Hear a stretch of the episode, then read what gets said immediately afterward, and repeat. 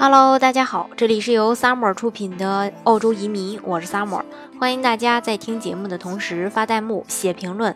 想了解更多移民资讯，请添加微信幺八五幺九六六零零五幺，或关注微信公众号“老移民 Summer”，关注国内外最专业的移民交流平台，一起交流移民路上遇到的各种疑难问题，让移民无后顾之忧。那日前呢，澳大利亚的前外长。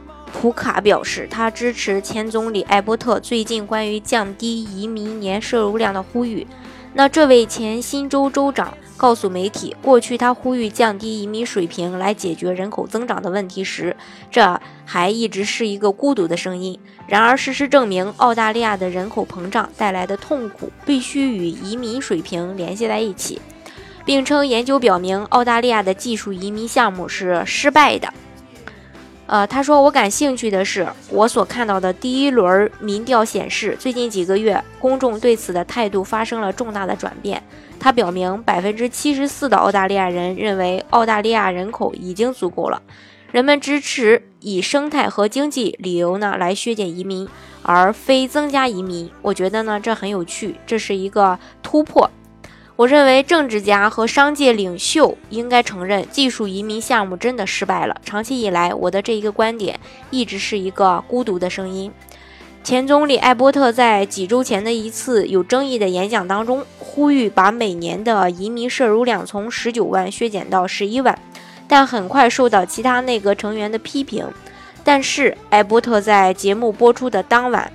发推特说，经济学基本原理指出，供应增加会导致价格下降，而需求增加意味着价格上涨。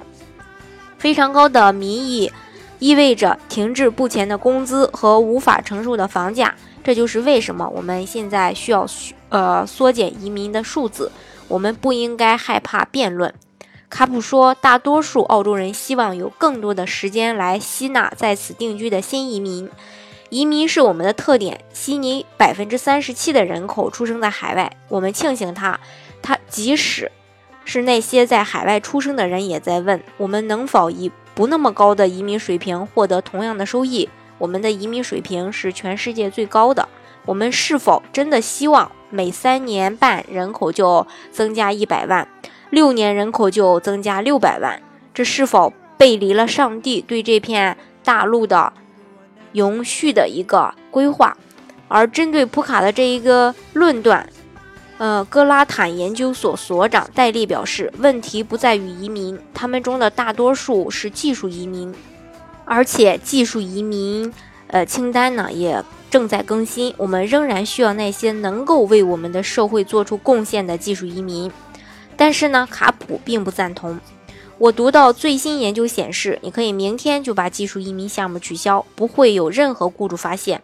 我们正在引进专业人才，但他们一到澳洲就失业。现在我们必须重新评估我们认为技术移民计划正在释放压力的想法。事实上，澳洲近年来针对移民的争论从未停止，众说纷纭，加上。呃，这个政党出于政治利益对移民态度的多变所带来的移民政策的不确定性，都让澳洲移民走向紧缩呃紧缩的一个时代。那尤其是进入二零一七年起，澳洲的技术移民似乎走到了前所未有的寒冬。四幺九变革取消四五七签证，就是技术移民收紧最标志性的一个指向。那恭喜那些在澳洲技术移民黄金时期及早期办理的客户。也要感谢那个曾经催促你早办理的人，还有当初果断做决定的自己。那对于想要移民澳洲的朋友来说呢，目前澳洲投资移民仍旧还是比较稳定的。但是获批率最高的澳洲移民项目当中，当然是针对澳洲投资移民幺八八类的辩证，幺三二取消一步到位的呼吁也是层出不穷。